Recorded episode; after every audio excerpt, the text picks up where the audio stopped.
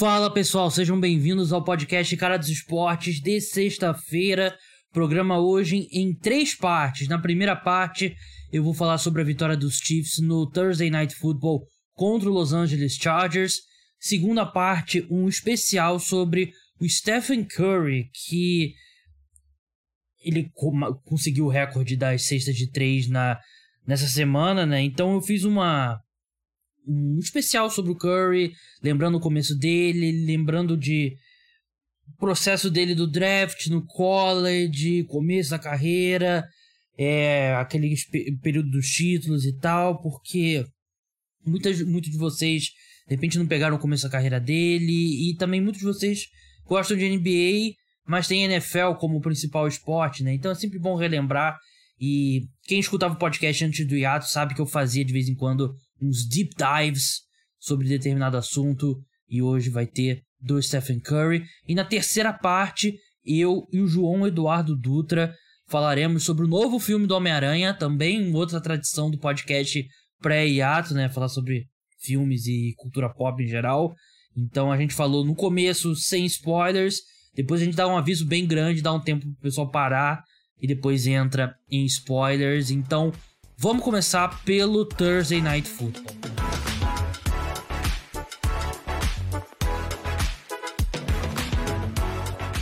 Thursday Night Football que foi um grande jogo, prometia ser um grande jogo e foi.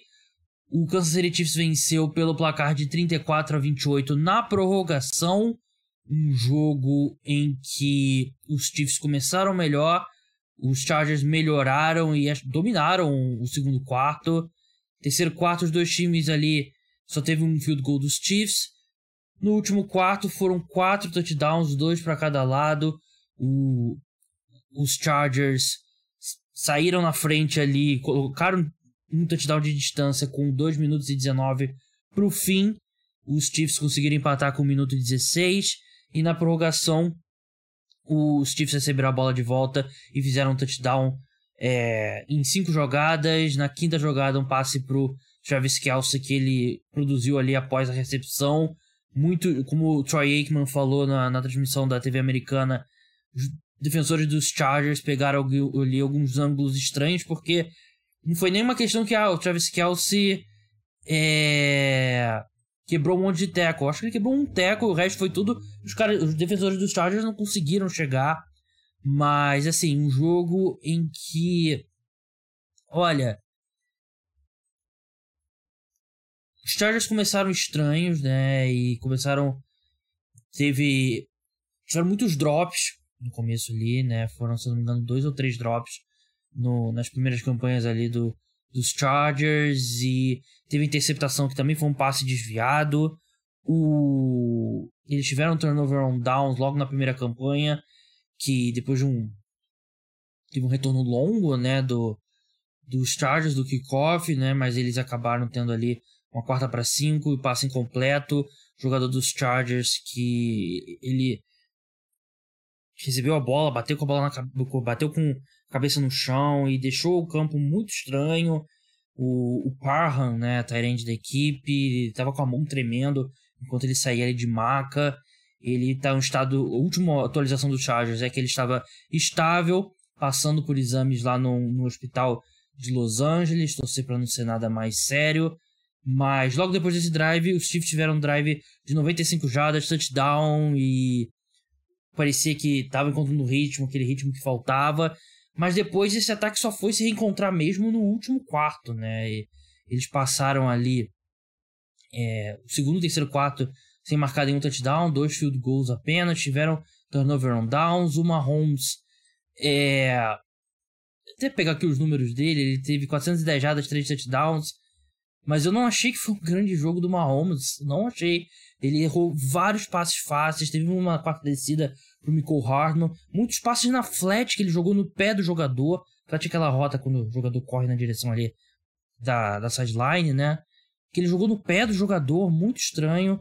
Não achei que foi excepcionalmente um jogo bom dele, ele teve bons momentos ali no final, né, para trazer ali e conseguir a vitória para os Chiefs, mas, por exemplo, aquele teve o touchdown do Kelsey, o recepção longa do Kelsey ali que foi muito após a recepção e o touchdown também foi muito após a recepção e acho que melhora um pouco os números. Não achei que ele jogou mal, claro, mas não foi dos melhores jogos do, do, do Mahomes. Achei que o melhor o quarterback em campo ontem foi o foi o Justin Herbert, né? E os números dele parecem bem piores. 22 de 38, 236 jardas, dois touchdowns e uma interceptação. Ele foi atrapalhado por uns drops e a interceptação também foi um passe desviado.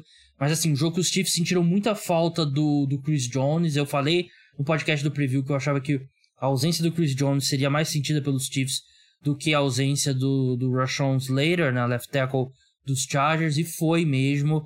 Os Chargers correram ali para 192 jardas. E, em geral, conseguiram sustentar mais drives do que os Chiefs, né? Que é um negócio que eu levo bastante em consideração. Ali, até o final do último quarto, os Chargers tinham ampla vantagem é, em, em first downs, né? Tinha uma vantagem, acho que mais de 10 first downs em relação aos Chiefs. Uma vantagem boa de, de jardas também. Eles controlaram a bola por mais tempo. Mas os Chiefs conseguiram as big plays nos momentos importantes e também não foi um jogo perfeito dos Chargers, longe disso, né? Teve. É...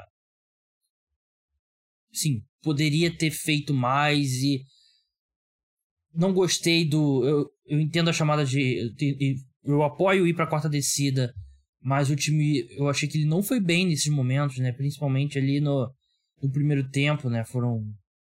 A primeira não dá pra, dá botar a culpa no Parham, coitado ele acabou se lesionando, mas eles. Uma quarta para um ali, passe incompleto o Keenan Allen, que foi uma grande jogada do Daniel Sorensen também. Depois eles logo abriram o jogo com mais um turnover on downs, né? Um passe que foi um, um drop ali do, do Jared Cook, que, que também foi bem ruim. Então, é, o primeiro foi azar, foi, foi, o jogador se machucou. O segundo, o Daniel Sorensen fez uma grande jogada. E o terceiro, você bota na conta do, do Jared Cook. É...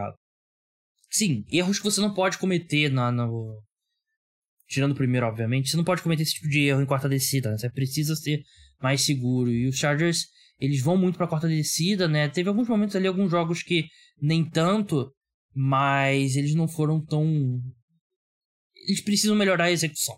Eles precisam melhorar a execução, o que eu acho que a, a filosofia tá correta. Mas um jogo importantíssimo, uma vitória vital para os Chiefs que com dessa forma eles têm a vantagem no confronto direto contra os Chargers e também colocam dois jogos de diferença. Então eles encaminham uh, a divisão, a AFC Oeste está tá bem encaminhada e eles assumem provisoriamente o topo da da AFC, né? Os Patriots ainda vão jogar nesse sábado, mas vitória importantíssima para os Chiefs. E os Chargers é, jogaram bem, no geral, foi uma boa partida, mas precisa melhorar a execução ali nos momentos chaves e gostei do que eu vi do, do Justin Herbert. Eu acho que sim, MVP vai ser difícil ele chegar, mas ele é um cara que muita gente desconfiava se ele teria aquela é, se, ele teria aquela regressão e ele não vem tendo, vem fazendo uma temporada muito boa. Bem, vamos passar agora para a parte de NBA. Vamos falar sobre Stephen Curry.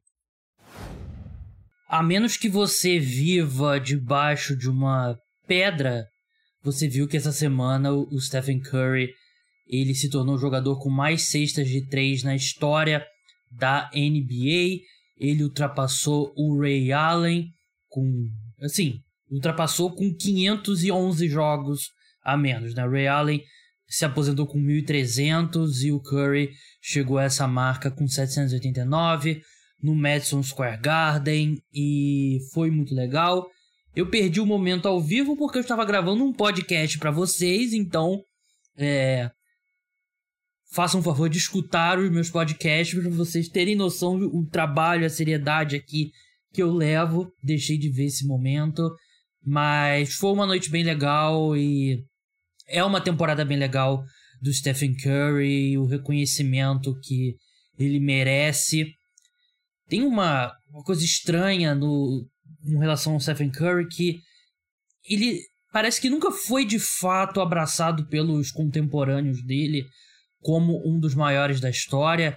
E hoje, para mim, ele ele caminha para se aposentar como o segundo maior armador da história da NBA, atrás do Magic Johnson. Não acho impossível que ele ultrapasse o Magic, né? Mas seria necessário mais alguns anos aí no auge, mais algumas algum MVP, título e tal. Mas eu queria falar sobre ele e queria falar sobre a carreira dele como um todo, porque ele já tem aí 33 anos e tá na NBA desde 2009, né? Então algum tempo aí já na liga, são 12 anos.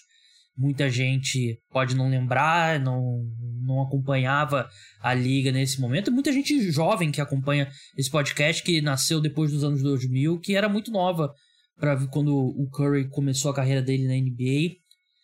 Eu, eu tava. É, tava raciocinando aqui comigo e debatendo comigo mesmo. Acho que dá para dizer que o Stephen Curry é meu jogador favorito de todos os tempos na NBA. Esse posto.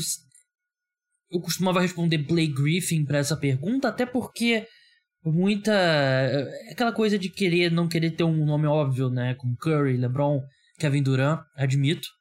Mas eu sempre fui. Eu, quando eu comecei a acompanhar a NBA, foi o primeiro ano do, do Lob City lá no Los Angeles Clippers e eu adorava aquele time.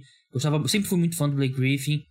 Mas depois da forma como ele tratou a passagem dele pelo Detroit Pistons, é não dá pra. Não, eu perdi muito da. Sim, ainda gosto dele, ainda de vez em quando vejo os highlights dele, mas eu não, não tenho o mesmo carinho por ele. Então o Curry hoje. É, se alguém me pergunta, para na rua e pergunta, Gabriel, qual é o seu jogador favorito na NBA de todos os tempos? Seria o Curry, Steve Nash um pouco abaixo. Steve Nash eu, eu nem peguei boa parte da carreira, peguei ele mais no fim de carreira, mas como eu, eu adorava o estilo de jogo dele, Mesma coisa, aquela coisa dos highlights. E, e o fato dele torcer pro, pelo Tottenham me faz gostar bastante dele. Mas o, é, o Stephen Curry é meu jogador favorito na NBA. É, então eu queria recuperar um pouco aqui da história aqui dele.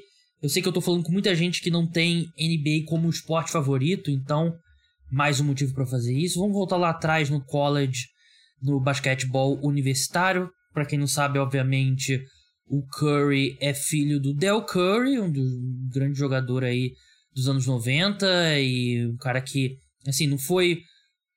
Não foi uma super estrela, né? Não, acho que não dá pra, pra dizer que ele foi uma super estrela, apesar de ele ter jogado um, um período da NBA não tão rico aí em termos de talento. Mas um cara aí que jogou de 86 a 2002, foi sexto homem, nunca foi All-Star, era um bom arremessador pra época. Mas enfim, esse era o pai dele. Obviamente, ele, o irmão dele, Seth, também joga na NBA. Mas o Stephen Curry, ele foi saindo do colégio, ele é era um recruta três estrelas, né? Que nessa avaliação vai de 1 a 5 estrelas. Então ele, ele era pequeno, ele, ele cresceu durante a passagem dele pela faculdade, não foi muito recrutado. Ele fechou com o Davison, que é. Não sei se é Davison ou Davidson que, que fala. Universidade da, Norte, da Carolina do Norte, ficou lá no estado onde ele nasceu. Ele jogou três anos lá, que não é, não é nada comum pra. Assim, vendo o jogador que ele se tornou, é incomum um cara ficar três anos na universidade, né? Mas ele, ele não era um grande prospecto, né? E ele foi excepcional na, na universidade. Primeiro ano dele, 2007, ele teve 21,5 pontos por jogo, que foi a segunda maior marca por um jogador que estava no seu primeiro ano ainda naquela temporada atrás apenas do Kevin Durant, em Texas, né? Ele ficou um ano só em Texas. No seu segundo ano, ele chegou ao Elite Eight, né? Ele perdeu para Kansas, que seria campeão naquele ano. E assim, é um feito para uma mid-major chegar tão longe no, no torneio, né? Do March Madness, né? No torneio da NCAA. E ele já tinha jogado o torneio no ano anterior. Assim, ele se tornou uma estrela, né? Porque o primeiro sobrenome dele é reconhecível, o segundo, que ele realmente estava jogando muito bem, né? E terceiro ano, Davidson não foi tão bem. Ele foi o líder de pontos no, no país, né? Nos Estados Unidos. Foi o primeiro time All-American. Mas é, o desempenho coletivo não foi. Eu lembro de. O desempenho coletivo de, do time não foi muito bom, mas eu lembro de escutar um, um podcast em que um desses insiders, né, disse que ele. Um podcast sobre o Curry.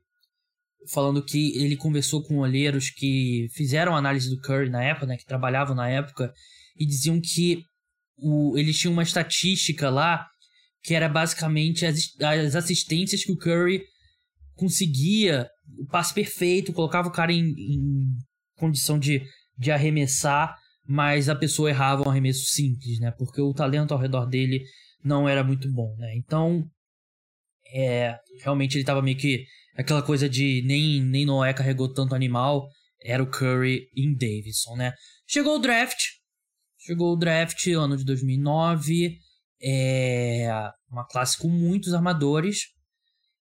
Havia uma preocupação quanto ao tamanho do Curry, não só a altura, porque ele é relativamente alto, ele tinha 6 e 2 aí na época que ele entrou na, na NBA, 1,88m, tamanho ótimo para um, um armador. Mas ele era bem magro, ainda é magro, né? Ele ganhou muita massa muscular, ele tem um tamanho bom hoje, mas ele era muito magro, pequeno pro. Ainda vinha, ainda era uma NBA muito apegada ao que aconteceu nos anos 90, anos 2000, né? De aquele basquete mais duro, não tinha tanto espaço quanto a gente vê hoje em dia. Tava tendo esse processo, né? De, de aumentar o, o espaço, de preocupar mais com arremesso de três, com aqueles times do os primeiros times do Rockets, né, do, do Daryl Morey e também o, o Suns do Steve Nash, né, que já eram mais espaçados, mas enfim, 2009 a primeira escolha foi o Blake Griffin, Los Angeles Clippers, segunda escolha, assim, não dá pra o Clippers em retrospecto, claro, deveria ter selecionado o Stephen Curry, né, mas na época não era algo discutido, né. É, a discussão ali, ele entrava, a gente teve o Rashid Tabit indo pro Memphis Grizzlies, né, uma das piores escolhas aí da, da história da NBA. James Harden indo pro Oklahoma City Thunder, né, que também acabou se tornando uma ótima escolha. E aí a gente entra em problemas, né? Claro, o Rashid Tabit foi um problema. Todos os times aqui, acho que até o Oklahoma City Thunder deveria ter selecionado o, o Stephen Curry, até porque o James Harden não virou o James Harden no, Oklahoma City Thunder. Foi um jogador muito bom, mas não o que ele se tornaria. O grande problema, o grande problema foi o foi acho que o grande perdedor desse draft é o Minnesota Timberwolves, né? Que eles tiveram duas escolhas antes do Curry, né? O Curry saiu com a 7 pro Golden State Warriors.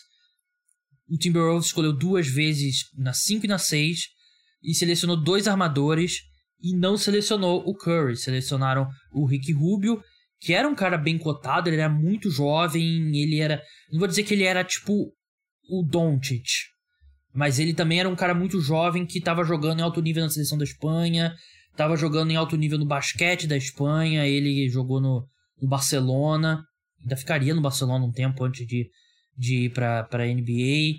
Então, não era um absurdo. O Johnny Flynn realmente se tornou um. Assim, os dois são absurdos, né? Mas foi eles acabaram selecionando dois armadores e dois armadores errados, e era errado na época, principalmente o Johnny Flynn. De novo, a gente tem que voltar nossa mente para uma época que tava a NBA e ainda era muito rígida a posição, tal, armador, ala armador, ala, ala pivô, pivô e tal. E não havia muito essa concepção de que o Rick Rubio e o Curry poderiam jogar juntos, né? O, o Warriors tentou a contratação do Rick Rubio é, nessa off-season, né? Na, ao que tudo indica, né? Saíram de notícias, né? Mas não selecionaram. Ele foi pro Golden State Warriors. Uma escolha depois, o New York Knicks, que é, tinha escolha, né? Porque, curioso, ele conseguiu o recorde justamente contra o Knicks, porque a gente imagina o que o Curry é no Golden State Warriors, ele, ele se tornaria o Curry no, no Golden do New York Knicks? Acho que ele se tornaria o Curry em qualquer, em qualquer cenário, né? Mas talvez o sucesso coletivo não viria. Mas enfim, havia preocupações com ele. Ah, ele é um armador que, mas na verdade, que arremessa primeiro. E de novo volta aquela coisa, né?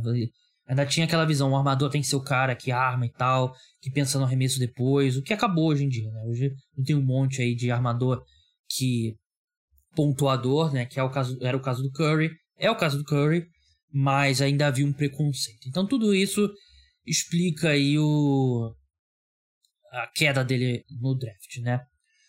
Começo de carreira dele teve problemas físicos, né? Problemas principalmente com o tornozelo, que assustavam quanto ao futuro dele, né? Será que ele conseguiria é, permanecer saudável consistentemente para se tornar o jogador que ele se tornaria? Você olha aqui os números dele, é, ele renovou o contrato, o primeiro contrato dele 2002, antes da temporada 2012-2013. Ele perdeu jogos no, na segunda e na terceira temporada dele, né? E perdeu alguns também como calouro e havia preocupação quanto à durabilidade dele, né? Até porque, de novo, ele não era muito grande e tal. Por isso que ele, em 2012, 2013, ele assinou um contrato de 4 anos, 44 milhões de dólares. Que, na época, muitos especialistas achavam que era arriscado. Porque era um cara que tinha muitos problemas físicos. E, assim, claro, ele perdeu algum tempo por lesão em alguns jogos e tal, aqui, daqui para frente, né? Teve o 2019, 2020, ele perdeu o ano quase todo e tal. Mas ele tem sido durável, ele tem sido mais do que isso, tem sido muito confiável. Então foi uma aposta que os Warriors fizeram e que se provou muito, muito acertada. Esse valor, se ele não assina por esse contrato, o Warriors não tinha espaço suficiente na folha salarial. Claro que teve outro fator também do salto do cap, que eu vou falar um pouco mais pra frente. Mas se ele assina, se ele permanece saudável nos primeiros anos e assina um max ou perto disso, o Kevin Durant provavelmente nunca assina com os Warriors, né? Então é é um dos motivos pelo qual aquele super time foi construído. Mas enfim, Curry apareceu, explodiu de fato ali em 2012, 2013, 22,9 pontos por jogo, primeira temporada que ele passa dos 20 pontos por jogo. 2014, 2015, primeiro título, primeiro MVP, né? Ele a gente tem que fazer a ressalva, é justo lembrar que aquele ano o Cleveland Cavaliers que chegou na final era um Cleveland Cavaliers é, destruído por lesões, né? Sem o Kyrie e sem o Kevin Love, né? Os Warriors venceram, venceram aquele título. O Curry derrotou o James Harden na disputa pelo MVP. E o Curry devia ter sido o MVP daquelas finais. Devia ter sido. Porque acho que muita gente acho que exagera um pouco quanto ao desempenho do Igodala, porque o Igodala ele marcou o LeBron e tal, mas o LeBron ainda teve uma série fantástica. Então, assim, você vai dar o prêmio pro marcador primário de um jogador que for o melhor jogador daquela série. Sim, você não vai dar o MVP pro, pro jogador do time que perdeu, né? Eu só é, uma vez na história da NBA e eu não acho que deveria acontecer isso mesmo. Mas o Igodala marcou o LeBron. O LeBron liderou a série em quase tudo, ponto, rebote tal. E aí você dá o prêmio pro Iguodala. Não faz sentido. O LeBron, o Curry, ele teve média de 26 pontos, 5 rebotes, 6 assistências, quase duas roubadas de bola, arremessando 38,5 de 3 num volume bem alto. Ele deveria ter sido o, o MVP daquela, daquelas finais. Não foi, assim, ele não jogou no mesmo nível que ele estava jogando na temporada regular, nível de MVP dele. Mas ele jogou bem e deveria ter vencido. Segundo ano, 2015-2016, né? Segundo ano dessa dinastia aí do Golden State Warriors. Primeiro MVP unânime da história da NBA.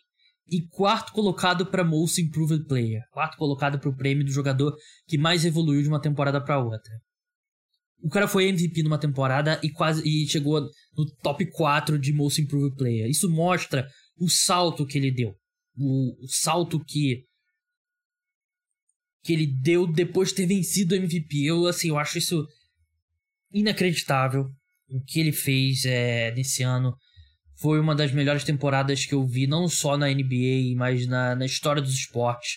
Ele teve média de 30,1 pontos por jogo, 6,7 assistências, 5,4 rebotes, arremessando 90% da linha de lance livre, arremessando 45,4% da linha de 3 em 11,2 tentativas. 45,4% em 11 tentativas por jogo é sobre-humano.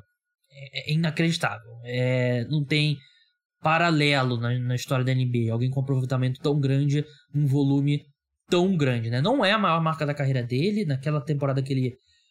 Do lockout que ele se machucou também, ele arremessou 45,5%, mas em 4,7 tentativas, né? Então, ele tá tentando 3,4 atualmente, que também é outra coisa surreal. Mas MVP unânime, justíssimo. Só que ele se machuca na nos playoffs, né? Ele perdeu, se não me engano, foram cinco jogos, que eu anotei aqui, cinco jogos que ele desfalcou no, nos playoffs por uma lesão na perna. E tem aquela série do Oklahoma City Thunder, a final de conferência, que os Warriors quase perderam, né? Chegaram a estar tá perdendo ali por, por 3 a 2 O, o KC teve um match point. Aí a gente lembra essa série como a série do Clay, né? Que ele teve aquele jogo de 60 pontos e tal. É... Quebrou o recorde lá de cestas de 3 no jogo de playoff. Mas o Curry, nos três jogos finais, ele teve 31, 31 e 36 pontos, né? Ele começou mal a série, até porque ele não estava bem fisicamente, mas se recuperou ao longo do, da temporada, né? E eu falo isso antes de falar o, o grande destaque dessa temporada, porque me incomoda essa percepção de que o Curry fracassa em playoff, que ele não é o mesmo em playoff e tal. Porque isso é mentira, ele joga muito bem, ele não é o James Harden, que ano após ano, após ano, após ano, após ano, fracassa em playoff, né? Soma-se isso ao fato de que naquele ano o Golden State Warriors teve o recorde de vitórias, né? Recorde de vitórias de temporada regular, 73 vitórias, superando em uma vitória o jogo o, o Chicago Bulls, né? Que era o recorde né? do Michael Jordan e eu acho que eles se colocaram muitas eu acho que primeiro eles fizeram certo em ir atrás do recorde. Assim, eu não gosto quando quando as pessoas se fazem de blazer assim, ah, não importa o recorde, importa o título, não importa não sei o que e tal é um recorde muito importante. Claro que tem recordes e recordes. E esse era um recorde que ninguém achava que seria batido. E foi batido. Então os Warriors fizeram certo. Custou a, assim, custou a eles o, o título. É que eu não quero dar como desculpa. Mas se os Warriors tivessem feito uma temporada ali com de terceira marcha, de descansando seus caras para chegar mais é, fresco nos playoffs, talvez eles tivessem vencido aquele título, né? O time, aquele time do Cavaliers era muito bom, é, era muito bom mesmo e mereceu o título, mas assim, mesmo muito desgastado, se o Draymond não fosse, não tivesse dado um soco no, no, nas pates do LeBron, né, nas joias da coroa, os Warriors provavelmente vencem aquela final vencem aquela série final. Então. E também assim, ah, se você. Não tem como garantir que se eles não. Se eles poupam um pouco mais o time durante a temporada regular, o Curry não se machucaria. Também não acho que dá pra dizer isso, né? Não dá. É, o outro lado, né? Mas assim, é, eles se esforçaram pelo recorde, conseguiram. E era um time que estava bem desgastado, mas poderia ter vencido se de novo se o Draymond Green não fosse suspenso ali. Cometer, foi a falta que ele cometeu no jogo 4, foi suspenso no jogo 5. Então. Mas o que eu queria chegar nesses dois anos é que. Assim, é e se, e se, e se. Eu tenho uma parte aqui inteira de. E se. Vou deixar mais pra frente, né? Mas enfim. Perderam um título. Ano seguinte, Kevin Durant. Kevin Durant só um free agent. Assina com o Golden State Warriors, aquela polêmica toda e tal. E eu acredito que a super estrela do, do Warriors ser o Curry fosse outro jogador, eu não sei se o encaixe teria sido tão bom. Porque o Curry, para mim, é provavelmente o melhor companheiro de time de todos os tempos entre as superestrelas. Porque ele é um armador que não precisa da bola o tempo todo. Ele funciona bem fora da bola. Ele trabalha fora da bola, né? Que é algo importantíssimo que eu acho que faz toda a diferença do mundo nesse time do Golden State Warriors, né? A forma como ele se movimenta, como ele bota ali estresse na defesa, tendo que marcar ele, indo de um lado pro outro da quadra, procurando arremesso. E assim, o James Harden e o Westbrook, e a bola não tá com eles no ataque, eles estão parados. Muitos outros jogadores são assim. O Curry não é assim. E por ele funcionar sem a bola bem, foi o que permitiu esse encaixe tão rápido do Kevin Durant por ele não ter o ego de se preocupar que um jogador que era melhor que ele e o Kevin Durant é melhor que o Stephen Curry. Não necessariamente nessa temporada acho que o Curry tem sido melhor, mas uh, como jogador no geral, o Kevin Durant foi e é melhor que o Curry. Mas a gente lembra um exemplo disso é o encaixe do LeBron com o Dwayne Wade. Foi difícil no primeiro ano. Eles não foram campeões de cara. E eu não digo nem coisa de ego, né? Mas uma coisa do deles se encontrarem ali, de encontrar a hierarquia. Foi difícil naquele time do Miami Heat, né? Até que no segundo ano, o LeBron percebeu que ele tinha que puxar as rédeas, do, que ele era o cara do time. E, enfim, e aí deu no que deu, conquistaram dois títulos, chegaram a mais outra final. O encaixe foi imediato. Teve algum, assim, durante a temporada regular, alguns encaixes ali, tentando se encontrar, mas já era um time fantástico. Foram campeões. Foram campeões no ano seguinte. E perderam a terceira. Seria o terceiro título dessa equipe. Com o Kevin Durant se machucando, o Clay se machucando, perderam pro Raptors. E o Kevin Durant foi embora, assinou com o Brooklyn Nets. É, a gente viu o Curry na temporada pós Kevin Durant, ele jogou bem pouco. Eu tô aqui com os números. Ele jogou cinco partidas, e se machucou. E ele voltou na última temporada jogando em altíssimo nível. E teve ali, foi 32 pontos, arremessando mais volume e tal. E foi muito bem. E esse ano ele. A gente chega aqui aos tempos atuais. Se a temporada terminasse hoje, meu voto, e acho que da maioria das pessoas, seria nele para MVP. Algumas co outras coisas sobre a carreira dele. Eu tenho uma sessão aqui de é, EC que eu queria falar. Mas eu queria falar algumas, algumas coisas aqui que eu separei aqui do, do Curry. Ele é e sempre foi um defensor subestimado. Eu acho que existe. Eu acho não. Existe a percepção que naquele auge mesmo no Golden State Warriors que ele não era um bom defensor. Mas a questão era que o Curry não. Ele jogava ao lado do Clay, do Draymond, do Iguodala e do primeiro do Harrison Barnes e depois do Kevin Durant. Todos eles são defensores bem melhores que o Curry, até fisicamente, são bem maiores que o Curry, então por si só eles têm algumas coisas que. Tem certas coisas que você não. Tem certas coisas que, por melhor que o Curry seja, que ele não consegue fazer como o LeBron, como o Kevin Durant, porque ele é um armador. Ele tem 1,88m, tem 1,90m, sei lá. Então, ele sempre foi um defensor muito inteligente. Ele sempre estava no lugar certo na hora certa, mexia as mãos, conseguia roubos de bola e tal. E agora ele é de fato um bom defensor. Ele é um plus na defesa atualmente, né? Mas essa percepção de que ele não era. É porque os times procuravam ele, mas procuravam ele por quê? Porque eles tinham que fugir do Clay, que era um ótimo defensor. E Gudala, um dos melhores defensores de perímetros aí da, da era moderna da NBA. Draymond Green, um dos melhores, se não o melhor defensor da história da NBA. Harrison Barnes, excelente defensor. Kevin Durant se tornou, um, assim, evoluiu muito como defensor no Golden State Warriors a ponto de ser um cara discutivelmente all defense team. Então, essa percepção de que o Curry não era um bom defensor, eu não concordo. Outro ponto importante sobre a carreira do, do Curry, né? Eu acho que o LeBron tá claramente ele tá jogando muito bem, mas ele tá no o gráfico dele tá apontando para baixo, né? Ele acho que ele ainda tá no auge, mas na, na parte mais acho que perto da gente começar a falar que ele tá em declínio. Um auge que começou, de repente, 2000 e Sim, ele entrou muito bem na NBA, em 2007, se não me engano, ele ganhou o primeiro MVP e tal. Mas eu acho que dois jogadores só na história, nessa história aí dele na NBA, conseguiram desafiar o, o, o reinado do LeBron. Primeiro Curry. É, eu lembro muito bem, nos dois anos. Sempre quando um, um outro jogador ganha o MVP do que não o LeBron, a gente sempre entende que ah, o melhor jogador daquela temporada foi o fulano, mas no geral é o LeBron o melhor jogador da NBA. Naqueles dois anos, depois no segundo ano, a maioria das pessoas pensavam que o Curry era o melhor jogador da NBA. Se era certo ou não, outra discussão.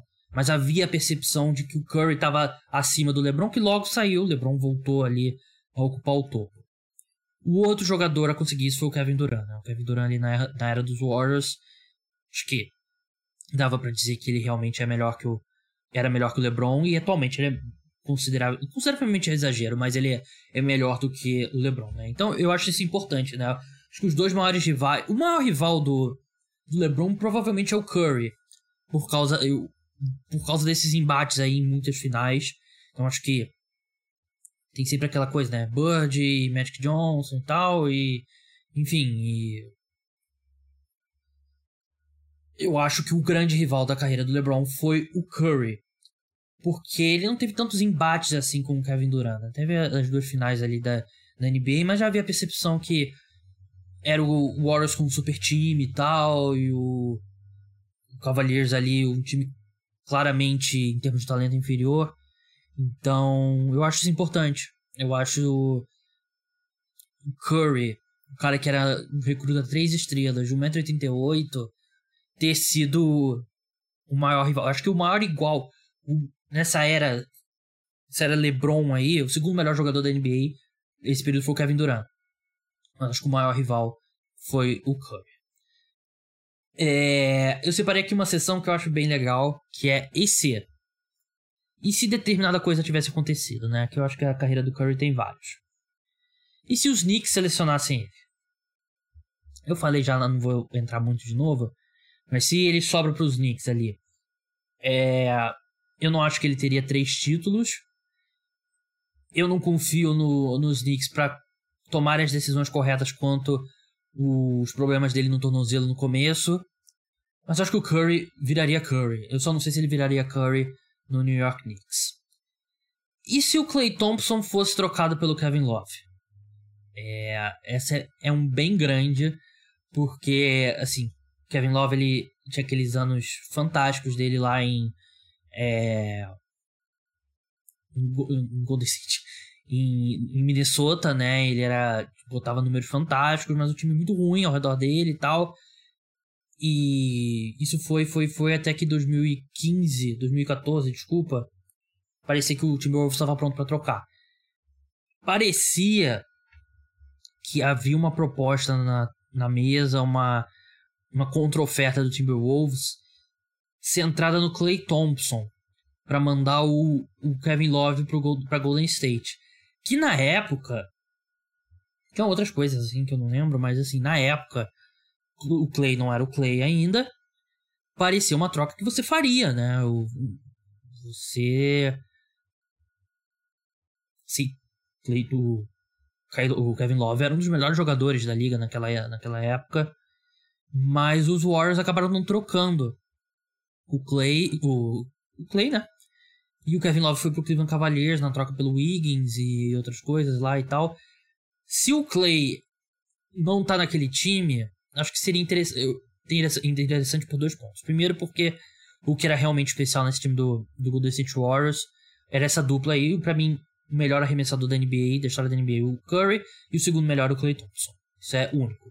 O Clay compensava muito ali da defesa, ele marcava o principal guarda do adversário e tal. E com o Kevin Love em Golden State, o Draymond não vira o Draymond. O Draymond não vira titular e não vira basicamente um, um, armador desse time e tudo que ele faz, e o melhor defensor e tal. Então, acho que se o Clay não tá ali, acho que o, o Warriors não tem essa, essa corrida aí tão fantástica.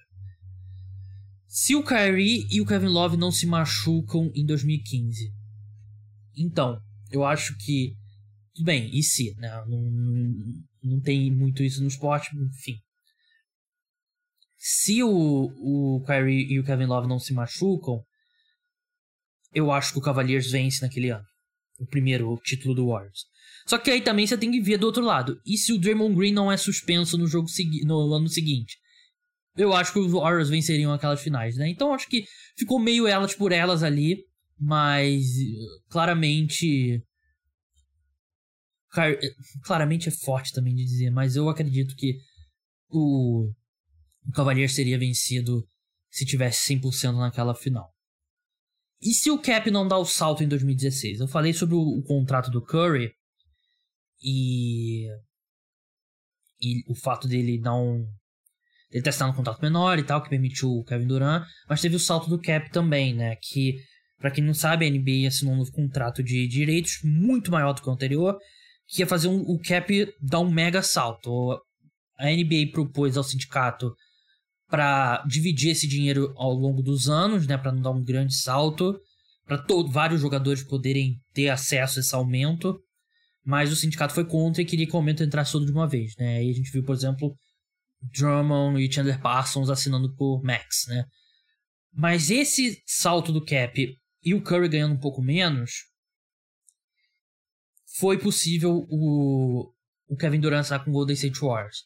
Se ele não assina com. Se uma dessas duas coisas não acontecem, ele renova com o Oklahoma City Thunder, ele assina com o Boston Celtics, com o New York Knicks, não dá para saber, né? Mas acho que é um EC importante. E se o Clay ou o Kevin Durant não se machucam na final? Para mim isso é bem claro. Acho que se o Clay, mesmo com a lesão do Kevin Durant, se o Clay não se machuca, eu acho que os Warriors vencem aquela final contra o Toronto Raptors. Se o Kevin Durant não se machuca, a segunda lesão, aí eu acho que o Warriors vence sem dúvida. Mas já sem o Kevin Durant com o Clay, meu palpite é que eles venceriam aquela final. Eles já estavam ali se encontrando, aí o, o Clay acabou se machucando, mas enfim. Aí você pode discutir se, o, se eles ganham o terceiro título seguinte, seguido. Será que o Kevin Durant deixa o, o Golden State Warriors? Não tem como saber. Para encerrar, falar um pouco do futuro do Curry. É, ele tem 33 anos, né? Ele não é idoso, mas ele já tá numa idade ali que os jogadores começam a sair do auge. E, assim, o Chris Paul desafia isso, mas armadores. O Chris Paul é meio mais baixo que o Curry também, né? Mas, assim, armadores não costumam envelhecer tão bem quanto jogadores de pivô, ou caras enormes como LeBron e o Kevin Durant. Mas ele tá jogando no auge ainda. Quanto tempo mais ele vai permanecer? Impossível saber. Ele jogar nesse nível até os 36 anos não me parece absurdo. Mas enfim, o momento que ele deixar esse auge, se ele quiser, porque eu não sei também, porque ele é um cara que já faturou muito dinheiro. Ele pode ser o que o Ray Allen foi do Boston Celtics. O que o Ray Allen, pré-Celtics, era um cara que trabalhava muito a bola, tinha um bom handler, criava o próprio arremesso, assim como o Curry. Não, não no nível do Curry, né? Mas parecido. O Curry ele pode ter toda uma segunda vida ali como o sharpshooter, né? Aquele cara ali que caminha pela bola de três, ali, linha de três, arremessa e tal. Ele pode jogar nisso, fazer o que o Ray Allen fazia e o que o, o, o fazia, o J.J. Redick fazia. Ele pode fazer isso até depois dos 40 anos, né? Porque o arremesso dele nunca vai deixar de estar tá lá, né? Enquanto ele conseguir pular, ele vai ter esse arremesso. Então, eu não sei se ele vai querer, mas se ele quiser, eu acho que ele poderia jogar, sei lá, até os 45 anos e jogando ali 15, 20 minutos por jogo, arremessando 6, 7 bolas de 3 por partida. E, enfim, vindo do banco, né, claro. Mas é. Eu não sei se ele vai querer.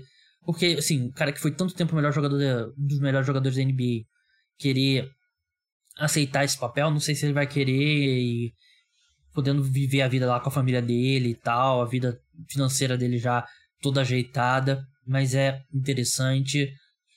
O recorde dele vai ser difícil de ser batido. Claro que a gente está cada vez mais arremessando bola de três, cada vez mais jogadores especializados nisso entrando na liga, mas do nível dele vai ser difícil. Vai ter que ser alguém que um arremessador fantástico e que tem uma longevidade incrível. Porque o Curry vai continuar aumentando essa liderança, né? Então, é, vai ser difícil. Acho que vai demorar até alguém bater esse recorde. Mas é isso. Queria falar umas palavras aí, falar sobre a carreira do Curry.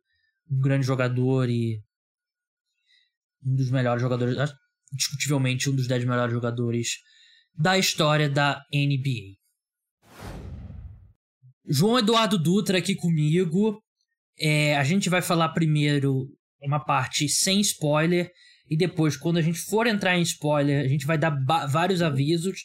Então, se você quer escutar só o que a gente achou do filme em termos geral, sem entrar em pontos específicos, pode escutar que a gente vai dar um aviso quando a gente for entrar em pontos mais específicos da história, spoilers, né? E se você não quer escutar nada, você não viu o filme, então espera, depois volta e escuta o programa.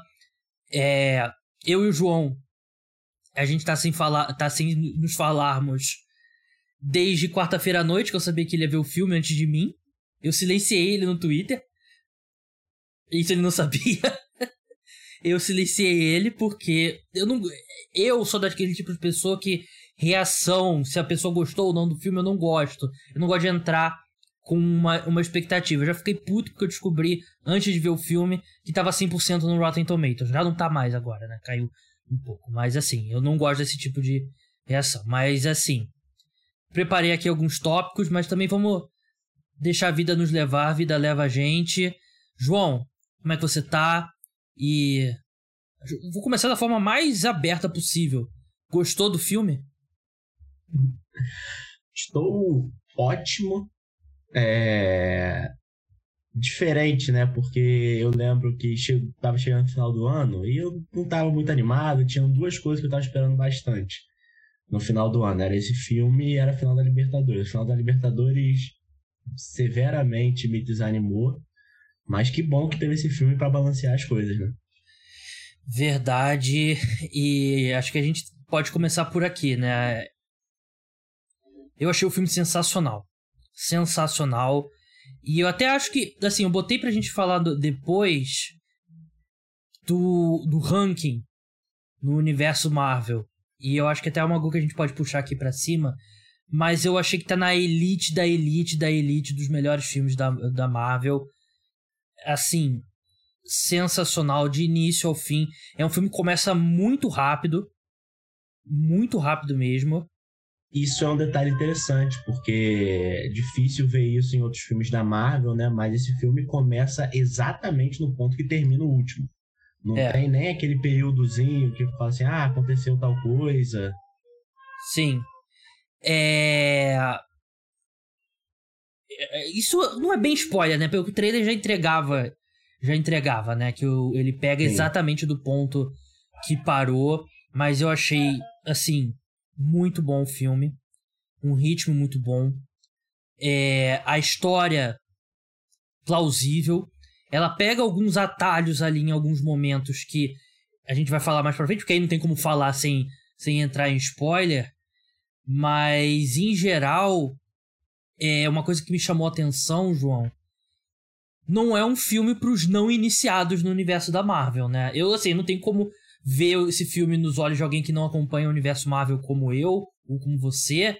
Mas é um filme que eu não sei se a pessoa que assiste um filme aqui, um filme ali, um filme ali, e não assiste tudo, eu não sei se ela vai aproveitar tanto quanto a gente que tá mergulhado mais nesse universo.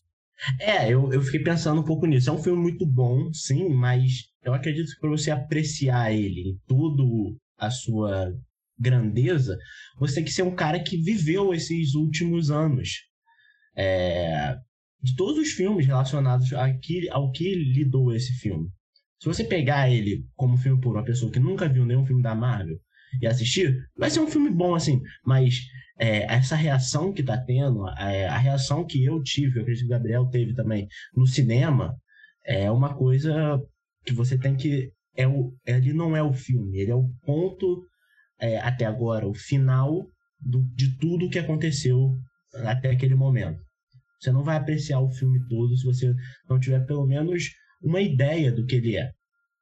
É, é então... um bom filme? É. é, mas sozinho em si, ele é um bom filme e só. Mas em um contexto, ele é um excelente filme. Então, é o que, assim, diferencia a Marvel. Muito se fala sobre Marvel não ser cinema e tal, e tem aquelas críticas. Eu não vejo isso como uma crítica e diminuir a Marvel, porque acho que assim, se você diz que você analisar isso, esse filme como um filme, se for um crítico de cinema e analisar o filme, ah, ele tem lá os três atos, a história, você conhece os personagens e tal, tem a resolução, a história coesa e tal, você está se enganando. Desculpa, você está se enganando. Porque a Marvel, para mim, é um. E assim, não tô falando nada inédito aqui. É um, uma série de TV que você vai ver duas, três vezes por ano no cinema.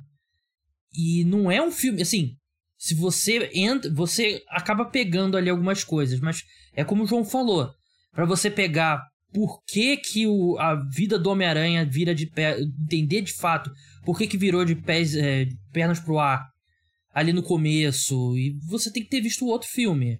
E a questão dele com a tia e com a MJ, com um amigo e tal, você tem que ter o, o background ali do, dos demais filmes, né? Não tem jeito. É, é uma parte, é literalmente uma parte do universo e eu acho que é um filme que dá para ser apreciado sem esse contexto, mas é como eu, eu concordo com o João, é, é uma não, acho que não vai ser não vai ser da mesma forma que nem quando eu, você, você que tá escutando que acompanha o universo da Marvel e tal, é, vai vai gostar. Mas assim, antes da gente entrar em spoilers, eu ia falar do, do meu ranking aqui, que eu tenho um documento aqui no meu celular que eu, eu boto os rankings, mas é. Eu achei que a história começou bem devagar, desculpa, bem rápido, tomou alguns atalhos ali, mas depois que pega, eles fazem algum. Eles aceleram ali algumas coisas para estabelecer o que tá acontecendo, sem entrar spoiler de novo. Mas depois que ele tá tudo estabelecido, o filme não para. O filme é aqui o tempo todo. E para um filme de super-herói, tem umas partes que. Assim, entrou um cisco no olho, João. Tem umas partes que realmente mexe, mexeram comigo. Não sei se com você também. Mas que é, volta aquilo da gente ter o histórico do, desses personagens no, no, dentro da gente. Mas eu achei que, em termos de, de emoção, de causar uma reação de emoção, é, para mim é nível assim. Acho que só o Endgame mexeu tanto comigo emocionalmente quanto esse filme. Talvez, não sei, algum outro. Eu tô, tô com a lista aqui. Eu não consigo pensar em nenhum outro que mexeu tanto com, é, e isso, e isso é uma. Eu também concordo que só Endgame faz isso, mas isso é a característica desses dois filmes em particular. Porque esses dois filmes, é, sem entrar em spoilers aqui, eles são os filmes que, que se tem para si de ser o filme que vai, que vai afunilar tudo. Tudo Sim. que você espera que aconteça em tal universo, em tal filme, esses dois filmes, eles funilam tudo. O Endgame sendo o Endgame... É Guerra é Infinita também, que... né? O final, né? Da forma como... Sim, mas o Guerra Infinita tem, tem a questão dele ser o começo do fim. É. Ele é o começo do fim, então você sai do cinema é, meio... É, com, não com raiva, mas se coçando um pouco. Tem mais coisa aí. Uhum. O Endgame não. O Endgame é o, é o fim. É. É o ultimato. E ele, ele tem para si ele pegar toda essa bagagem emocional que pode não ser aproveitada nos outros filmes, mas é construída. Sim. Tudo é construído, é, ela não é aproveitada. E ela, e ela vem, cai que nem uma, um barranco em Endgame. E o Homem-Aranha foi a mesma coisa. Homem-Aranha tem uma, uma bagagem emocional construída nesses últimos filmes, principalmente depois ali de Guerra Civil, que foi a, quando o Homem-Aranha entrou. Uhum. Tem essa bagagem emocional construída, você vai se apegando. E é, é um personagem que, por mais que ele tenha sido introduzido depois, só em Guerra Civil, ele apareceu em bastante filme. Ele apareceu, teve Guerra Civil, teve dois Homem-Aranhas antes desse, apareceu em Guerra Infinita, apareceu em Ultimato. Então, ele é um personagem que já tinha sido construído é, bastante coisa, e vem toda essa bagagem emocional dele que já tinha sido construída para ser o, ponto final dessa fase. Sim. Então é, eu acho que é, eu acho que esse é um ponto desses dois filmes. Esses dois filmes ele tem para si que a gente vai ser o emocional, os outros vão ser construtivos.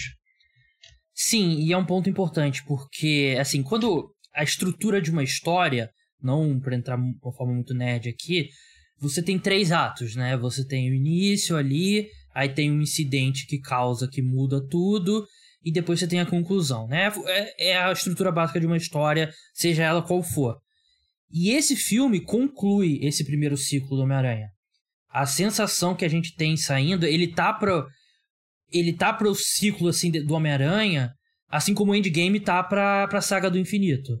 É, tem um ponto final ne, nessa primeira fase dele do garoto, colégio e tal, e dá não sei se dá para falar que reseta porque a gente sabe que esse, esse personagem vai continuar existindo, né? Não, há, não vai parar de ter filme do Homem-Aranha. Mas claramente reseta e vai ser construída uma outra coisa a partir de agora, né? Sim, eu acho que a Marvel ela pôde se dar o luxo, até por já ser, por introduzir o Homem-Aranha no momento que. O Homem-Aranha é o maior herói da Marvel. É. Provavelmente. É, acho que nem provavelmente, acho que. É. é. É, porque vai ter gente que vai falar o Hulk. Não, mas é, talvez seja um é o Tom Brady do. mas é o. Ela introduz o personagem no momento que a Marvel já tava sobrando. Sim. Ela não introduz o personagem por necessidade. Ela já introduz o personagem, já tinha dois Vingadores. É o Kevin Durant assinando tava... com Warriors. Exatamente, já tava bombando. Introduz. Então ela teve. Ela teve. É, pôde se dar o luxo de não fazer o personagem de uma maneira que ele fosse o mais importante, mas envolver ele do ponto que ela queria. Que é o Sim. ponto que começa do Peter em Guerra Civil, que é ele que é fanboy do, do Tony Stark, mostrando ele em, Homecoming também, que ele não sabe o que, que ele é ainda. Ela se deu ao luxo de, de fazer isso, esticar isso por cinco filmes, até chegar a esse ponto. Sim. E aí a gente pode ver uma transição na mudança da Marvel, que é o Homem-Aranha ser mais parecido com o Homem-Aranha que talvez a gente tenha no nosso imaginário. É, verdade. Que é o principal herói da, da franquia. Sim, e também ele tá introduzido de uma forma.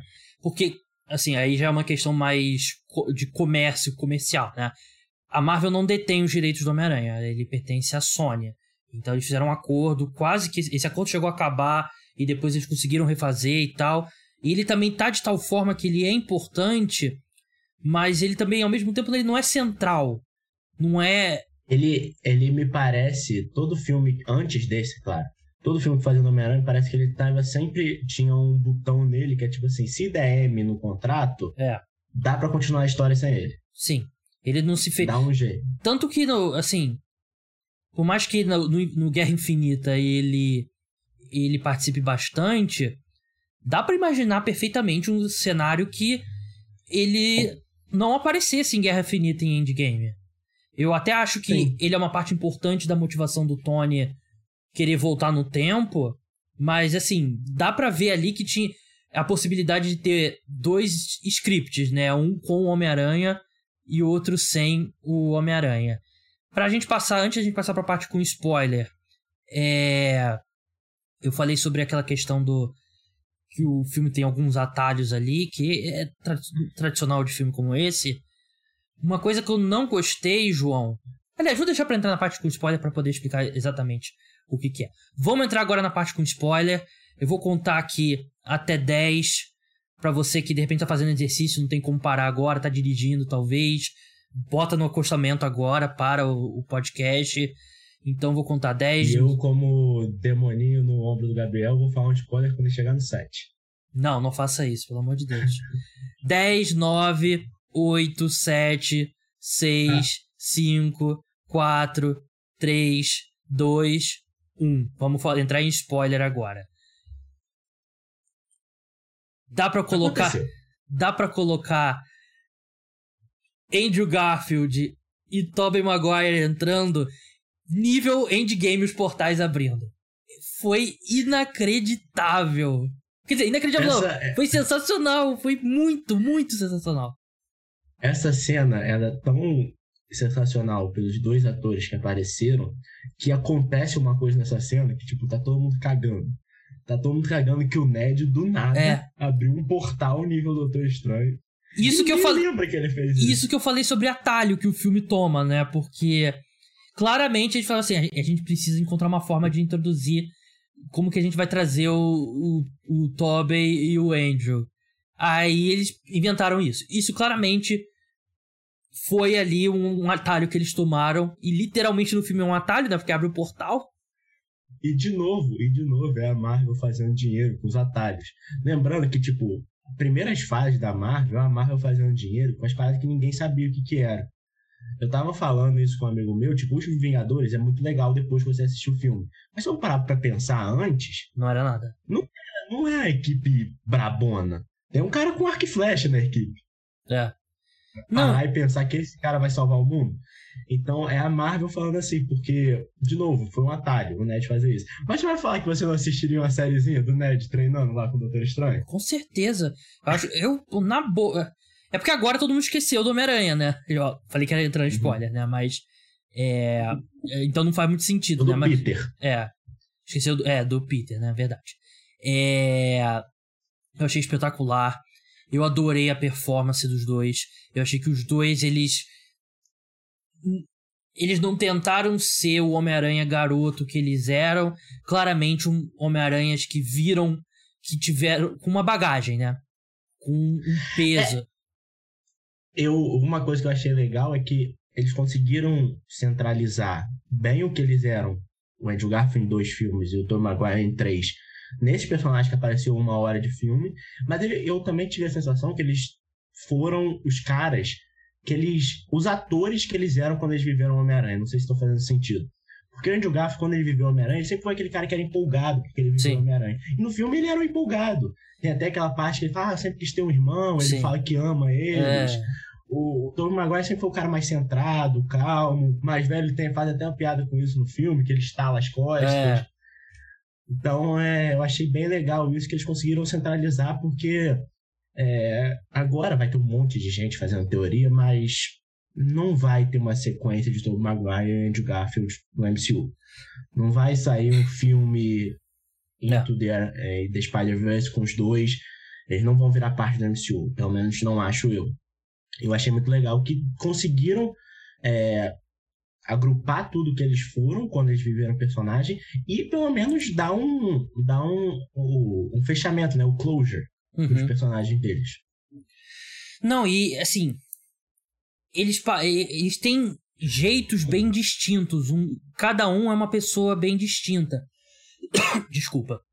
Mas eu, o que eu acho é que parece. É o Homem-Aranha do Andrew Garfield, é o Homem-Aranha do Peter Parker, mas mais velhos, mais maduros. Até o Andrew Garfield, ele fala, né, que depois que ele perde a Gwen, né, ele parou de puxar o soco, né? Ele é, lembra um pouco, por exemplo, o Batman do Ben Affleck, que é mais violento, né? E eu não sei você, eu pagaria para ver um filme do do, do Homem-Aranha do Andrew Garfield mais assim, mais violento, porque eu achei que a partir do momento que morre a Tia May, eu acho que o filme pegou, ficou mais pesado do que você. Oi? A Tia May morre, né? É. Passou aqui por isso, mas importante lembrar que a Tia May morre. Não, é um, é um ponto que a gente vai voltar. É um ponto que a gente vai importante. voltar. Importante. Eu só quero fazer esse ponto aqui. Eu acho que é um filme que ganhou um peso que não é comum para um filme da Marvel. Só que uma coisa que me, sempre me incomoda na Marvel e me incomodou novamente, eles não conseguem deixar por muito tempo o clima pesado. Eles têm que ter tirar uma piadinha ali para tirar um pouco você dessa dessa vibe. Foi, por exemplo, a o Ned lá falando, perguntando pro, pros dois ali, os dois falaram: "Ah, eu tinha meu melhor amigo, mas ele morreu nos meus braços, ele tentou me matar, não sei o quê".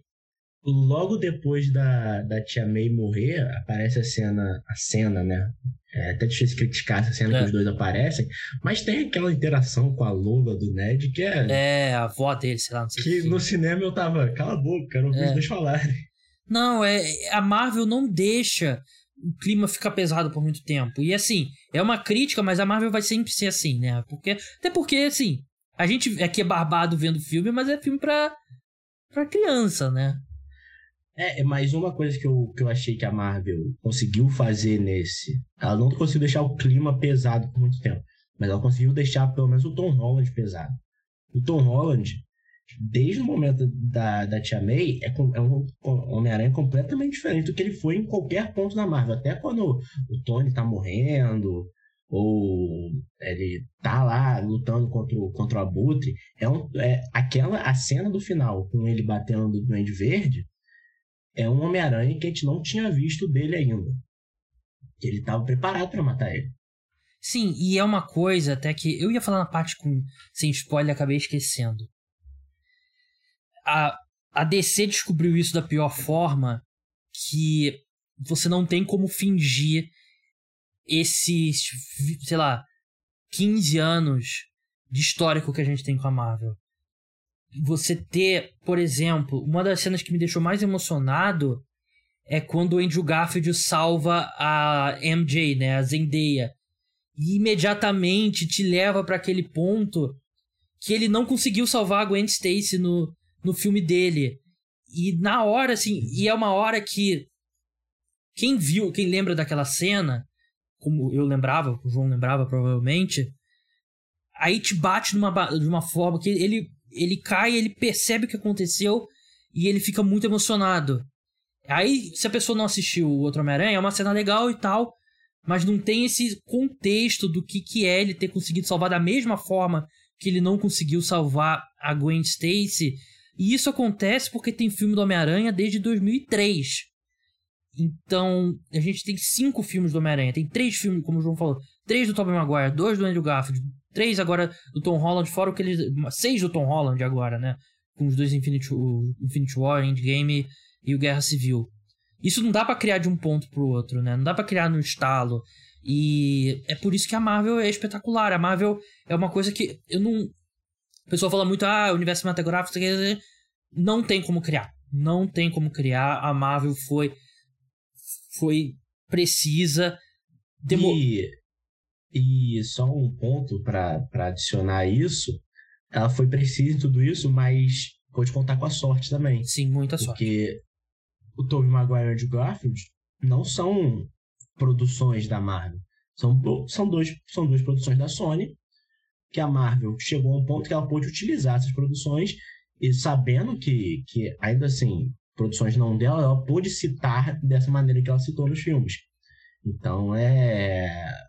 É muito, é muito. É que a gente fala, sorte ajuda quem trabalha, né? É. Então a Marvel fez tudo certinho. Pôde contar com a sorte. Não, não sorte, mas pôde contar com um trabalho que não foi dela no, no início desse século. É, e assim, reaproveitou o material que, vamos ser sinceros, o terceiro Homem-Aranha do Tobey Maguire, ninguém gostou, o filme não é bom. Os dois do Andrew Garfield também não são. Acho que não são ruins, mas não são bons. Mas ela consegue. Aí eles já entraram num ponto de nostalgia. Que a gente. E eles conseguem reaproveitar, mesmo não sendo uma propriedade aí que, pô, todo mundo gosta. Eu acho que, por exemplo, sim, Endgame o arco ali do Thor quando ele viaja pro, pro passado é o Thor 2 Dark World, que acho que é um dois, se não o pior filme do do MCU, né? Então ela consegue pegar mesmo os filmes que não deram certo, ela pega, reaproveita e assim, eu tô com, pô, eu vontade de ver o filme de novo do Andrew Garfield. Tô com vontade de ver de novo Homem-Aranha 3, né? É, é excepcional.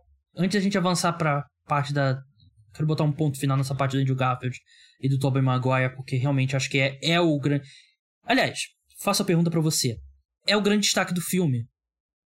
Assim, a gente já sabia, não, não sabia oficialmente, mas tudo indicava que era. É, para mim. Imaginava e esperava. É.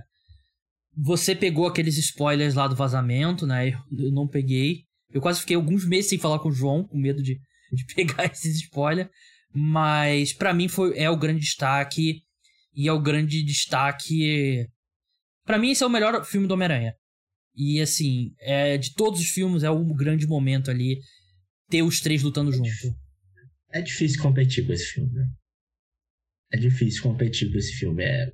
Porque o melhor filme do, do Homem-Aranha que você imaginar, é difícil não acontecer o que aconteceu nesse. Uhum. Então é, é muito difícil. Mas parabéns pra eles conseguiram fazer. É, uma coisa que eu achei muito interessante disso é que eles entram na história já ali mais pro final, mas tem um pedaço grande de filme que eles aparecem. Uma hora de filme, mais ou menos, né? Filme. E eles são importantes. Eu, por um momento, imaginei que poderia ser tipo, ah, vai aparecer, vai falar uma frasezinha, vai lançar o grande poder e grande responsabilidade, e o Tom Holland vai resolver o problema. Não. Os três ativamente trabalham junto para resolver o problema. Os três estão lá batalhando suas próprias coisas, como você falou, o Andrew Garfield tem ele salvando a MJ, que é um momento que, que todo mundo esperava que fosse acontecer pelo trailer quando a MJ cai. Aí eu até achei que ele pudesse aparecer ali. Ah, quando ela caiu, não, eu falei. Eu sabia que era um paralelo com o que aconteceu com a Gwen Stacy. Mas eu, não, eu nunca imaginei que seria o Andrew Garfield que ia salvar ela. Eu, imagina, eu imaginei que ele fosse aparecer ali. Uhum. Que o Tom Holland não ia conseguir ele aparecer. Mas a Marvel até consegue trabalhar isso melhor, porque a princípio o Tom Holland quer salvar ela, mas ele não consegue. não consegue e o Andrew Garfield aparece. Então, é até nisso que eu já esperava, eles conseguiram ainda gerar mais expectativa. Então, eu achei isso muito legal, que eles não são só peças no filme. Quando eles aparecem, você então tá, então agora é um filme dos três Homem-Aranha. Tudo bem, tem toda a história do Tom Holland, é ele que dá o ponto final no filme, mas enquanto eles estão juntos, os três têm um nível similar de importância na tela. É, esse é um ponto importante, porque a minha, eu, dentro de mim, eu achava que o que ia acontecer? É, ia aparecer os vilões lá. Aí na batalha final, eles iriam aparecer, iam ajudar a lutar. E acabou. Mas eles, assim, tem, acho que tem uma hora de filme deles, mais ou menos. Né? O filme tem duas, duas horas e meia. Deve ter por aí uma hora, uma hora e pouquinho. Com eles sendo personagens ativos. É, tinha saído uma, uma reportagem, um vazamento de um produtor da Marvel que falava que Andrew Garfield e Maguire não iam aparecer até uma hora e meia de filme. Então deve ter sido isso, mais ou menos. Aí eu falei, então eles vão aparecer com uma hora e meia. É, é um filme que, mesmo assim, o trailer eu achei que tinha revelado muito, mas ele guarda vários pontos que são importantes. Doutor Estranho não é mais o Mago Supremo. É. Algo pra gente ficar de olho. Agora o Wong é o Mago Supremo, né? Ele, o Doutor Estranho até fala assim: ah, é, questão técnica e tal, como eu fiquei fora esses cinco anos. E decreta definitivamente que o Wong não, não foi é, blipado, né? E, uhum. assim, o Wong é o Mago Supremo e fica lutando lá. Eu não sei se você viu o Shang-Chi. Você viu o Shang-Chi? Ainda não. É, aquele. Ele aparece no, no Shang-Chi lutando lá e tal, um torneio e tal. É meio, meio estranho. Mas é uma revelação que, que realmente é interessante, eu acho que, que pode ser. Acho que dá mais liberdade pro Doutor Estranho agir no, no universo, né? A gente vai falar da cena pós-crédito mais pra frente. Charlie Cox como Demolidor. Ele só aparece naquele comecinho ali, mas assim, só de estabelecer que tem um Demolidor nesse universo, e a gente já tem estabelecido que tem o Wilson Fisk, que é o mesmo ator, e você tem o Demolidor. Até nisso, até nisso a Marvel é desgraçadora, né? Sai ah, no Marvel... mesmo dia. No Mar... mesmo dia que sai o filme, aparece a cena dele em Hawkeye. Cara, a Marvel. Tipo, é, é tudo calculadinho. Alguém me dá o endereço da Marvel que eu tenho que mandar o dinheiro dobrado do, do ingresso que eu paguei hoje. Não, tem, não tem jeito. Então, assim, estabelece e estabelece. Ele, quando joga um tijolo, ele pega aqui o tijolo, aí ele fala. Aí o pessoal, pô, como é que você fez isso? Ele fala, eu sou um advogado muito bom. Sensacional. E agora o grande, a grande surpresa que eu não esperava e achei que foi incrível a forma como eles fizeram a morte da tia May. E a morte da tia May tomando o lugar da morte do tio Ben. Ela dando a, o grande poder. Ela fala literalmente, né? Com grandes poderes vem grandes responsabilidades. E a morte que é por culpa do Peter. E eu achei que foi muito bem feito e traz um peso aí. Essa, esse novo Peter é justificado pelo que ele passou com a morte da Tia May sendo culpa dele. É, eu acho que a Marvel ela tinha uma ideia do que ia acontecer com esse Peter Parker mas eles fizeram meio na coxa. Acho que eles tentaram entubar que o Tony seria o Tio Ben é. e a morte dele seria essa. Tanto é que no, no Far From Home, que provavelmente é o, é o, eu acho, pelo menos, é o pior dos três, eu acho Homecoming e esse, é. nem se fala. Melhor, é, mas ele tenta entubar eles, que o Peter se sente culpado pela morte do Tony. Mas não tem muito isso, é mais uma culpa. É no é mais com... uma culpa, ah, tava lá, podia ter feito alguma coisa. No Guerra Civil, ele meio que já tá embutido ali com. Ele fala pro, pro Tony, né? Ah, quando você tem os poderes que eu tenho e coisas ruins acontecem, ela acontece porque você não agiu e tal. Então ele já. Eu acho que não era uma coisa que eles tinham planejado desde o início. É, eu acho que eu acho que eu acho que eles queriam tentar fazer o, essa relação Tony Peter é, ser a relação que ia motivar ele. Uhum. Mas eu acho que isso pode ter enrolado também. Pode ter enrolado um pouco por causa dos contratos, então eu não sabia qual a importância é. o Peter ia poder ter nesses filmes. Uhum. E o Tony era o personagem principal de todos esses filmes. Uhum. Então, se eles dão pro Peter mais minutos nesses filmes, ele desenvolve uma relação com o Tony, e pum, a Sony dá a louca e fala: não, no próximo não vai ter o Peter. Aí eles ficam Sim. de mão a banana. Então eles precisaram controlar isso. É, eles tentaram fazer isso, mas tanto é que, mas nesse filme eles mudam isso e fica mais natural para mim. Sim. Porque é Tia May, o Peter conhece o Tony ali o quê? Um ano. É, e, e, a morte do Tony não é culpa dele, né? A morte da é. Tia May é culpa, é culpa de uma ação dele. Assim como é no, com Tobey e como é embora, com o Andrew Garfield. Embora uma ação dele incentivada por ela. É, verdade. E, a princípio ele tava assim, ah, mata todo mundo e vambora que eu quero ir pro, pra faculdade.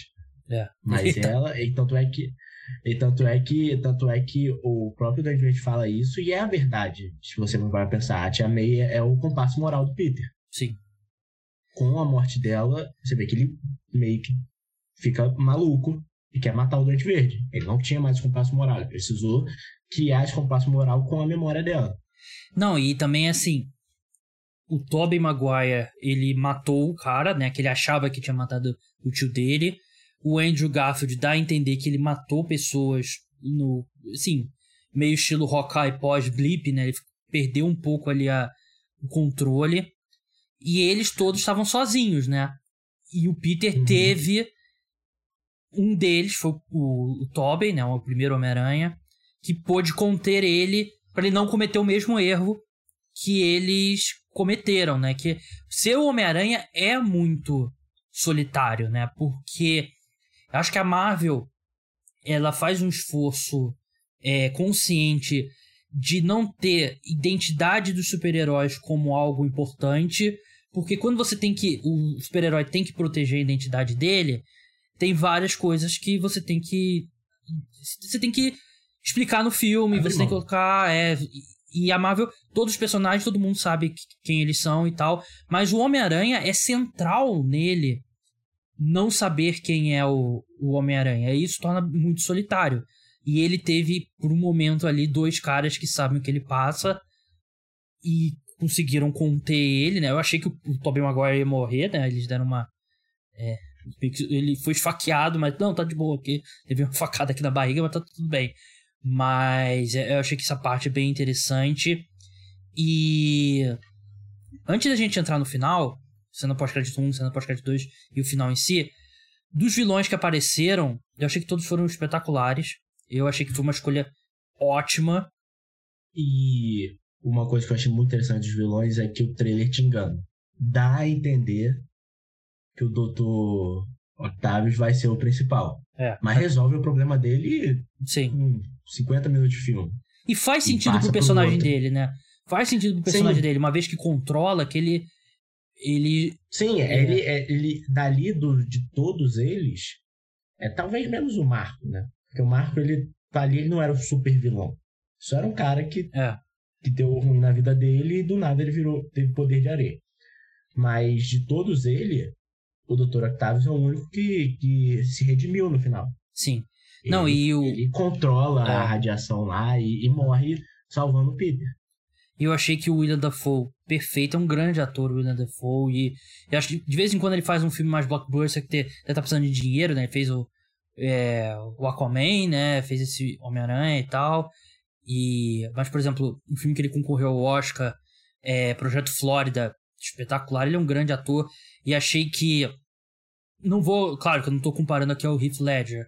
Mas ele tem uma coisa ali meio coringa de atacar o ponto fraco mental do, do Homem-Aranha, né? Que é aquela coisa que você falou, né? Do compasso moral ali dele, dele não. É. É. No. Mas isso, isso eu concordo. Que ele é meio que o Coringa do Homem-Aranha. E até o Reflect, provavelmente é o Coringa central que a gente tem no nosso imaginário, uhum. que ele, ele não quer matar só o Homem-Aranha, ele não quer só vencer. Uhum. Ele quer fazer o Homem-Aranha quebrar. Uhum. Como o Coringa queria fazer o Batman quebrar, queria, queria fazer o Batman matar. Uhum. Tanto é que na hora que o que lá, a batalha final, né, que fica o, o Tom Holland contra o, o, o Duende Verde, o Duende Verde fala que ele não teve coragem de matar ele. O Tom Holland fala assim, não, eu queria, eu, eu queria te matar com a própria mão. E a é. reação do Duende Verde é, isso aí, não, e eu achei sensacional a luta final ser ali no chão, mão a mão. Não é raio do céu saindo, não é os dois voando, são os dois no chão ali. É, o so, você sente o soco do, do Homem-Aranha, né? E é tudo mais pesado. E, assim, eu, eu gostei da escolha que eles fizeram dos vilões. E achei que o William foi sensacional. O, o Molina também sensacional. O, o Electro também, que, porra, o mais famoso Consertaram dele. o Electro, né? Sim, que foi interpretado. Caramba, como que me foge o nome? Jamie Foxx. Jamie Foxx também.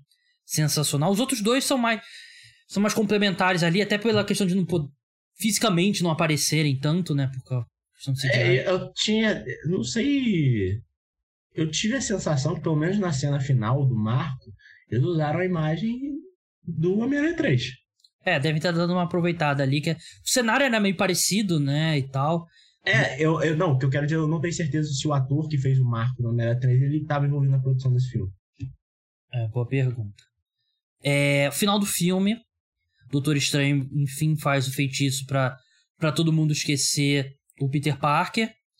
Aí logo depois já estabelece lá o Jonah Jameson falando lá, ah, ele tem que revelar a identidade dele, quem é o Homem-Aranha e tal, não sei o quê. Aí depois tem ele lá não sendo reconhecido pela Zendaya e pelo, pelo Ned. E aquela hora e que. A, e ativamente não Isso- se revelando. isso Isso, que eu eu- achei interessante. Isso que eu ia falar, porque claramente eles têm uma conexão ali. Aí ele vê o, o machucado na cabeça da, da MJ. E ele pensa o que que ele colocou, o que que fez. ter- serem associados a ele, o que que fez com a vida dos dois. E É, ele. começa, começa, ele, ele meio que perde um pouco É, show off his game é, quando ela menciona que os dois passaram pra faculdade. E exatamente. esse foi o ponto principal do filme. Esse foi o ponto que gerou toda a história.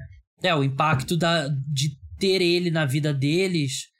E aí ele vê o machucado também, aí ele decide que ele não vai, não vai revelar. E ninguém lembra e estabelece o Homem-Aranha já na da fase adulta, né? Que é o Homem-Aranha já na faculdade. Tem um pernilongo voando aqui. Na faculdade. E provavelmente vai ser começar a ser fotógrafo também, né? É, e é um Homem-Aranha que eu acho que mais interessante que isso é uma das críticas que tinham em relação ao Homem-Aranha Tom Holland é toda aquela questão que ele, no Homecoming, que ele fala, ah, não sou, nem, não sou nada sem o traje. É, Ele meio que se redime no final, quando Uhum. ele consegue parar o abutre com aquele traje é, Sim. horrível. Mas ainda assim, ele era um cara que. Ah, ele tinha o traje de nanotecnologia do, do Tony, ele cria o próprio traje dele lá no, no Uhum. Queen Jet, mas é um traje brabo. é, Então, no final, eles deixam isso até claro naquela, naquela última cena. Ele agora ele costurou o próprio traje. Não é mais um. Aparentemente não é mais um uma armadura, como tinha sido nos últimos. sim. É a roupinha, que nem era um dos outros dois. É. Então é. Eu acredito que quando a gente fala de transição de fase, que a Marvel pôde aproveitar esses primeiros filmes do Homem-Aranha para fazer. para mesclar, para fazer o que, que ele é, agora parece ser mais um Homem-Aranha que a gente está acostumado. É o Homem-Aranha, que ele tem a roupa dele, que ele costura, ninguém sabe a identidade dele, ele é quebrado. Muita gente eh, podia imaginar, ah, ele era amigo do Tony Stark, vai ganhar um dinheiro, tinha lá o tal Stark Internship, né? Uhum. Que imaginava que ele ia ganhar alguma coisa. O Tony Stark deixou para ele o óculos que, no Uhum. mínimo ali, uns 2 bilhões de dólares deve valer. Se ele tivesse na merda, podia vender aquilo. É, mas Então, estabelece que é- os do... que a tecnologia Stark não funciona mais, né? Isso no começo já, já estabelece, ele tenta fazer o reconhecimento lá da mulher lá da, do MIT e não e não consegue e tal. Então é, é um, assim, basicamente a Marvel teve três filmes pra estabelecer o que o primeiro Homem-Aranha teve 30, 40 minutos de filme, né? Que é a escola e ele já indo pra morar sozinho na cidade e tal. E quando você tem três filmes pra estabelecer isso, muda tudo. E tem tudo. A gente já tem um histórico enorme com ele, tu- tudo que ele passou. E. Assim. Vamos passar pra primeira cena pós-crédito? A gente pode passar rápido. Eu achei que estabeleceu que o Venom e. Não é o Tom Hardy. Era o Tom Hardy o ator. Não, não, mas estabeleceu que o Venom do MCU não é o Tom Hardy. Exatamente. Por um momento eu achei que poderia ser. Pro momento também achei, mas aí ele some, então dá a entender, ele tá em outro universo. O que não impede do universo dele Sim, ter ah, um mas- Homem-Aranha, né? É, mas aparentemente tem, porque segundo No trailer do, o do feitiço, Mobius, né? É, não, mas segundo o feitiço, é, só apareceu quem sabia que o Peter Parker era um Homem-Aranha.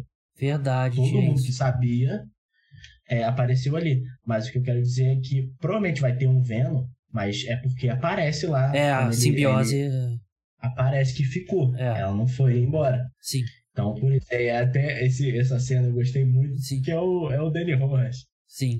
É, exatamente, eu ia falar isso com você, esquecia. É o Eu Daniel. tava no cinema, tava no cinema, Football Slide! Na hora eu lembro, eu pensei, caralho, o João deve ter ficado maluco quando ele viu aqui o Danny Rojas. Mas assim, deixa lá a simbiose no mundo do, do Peter, né?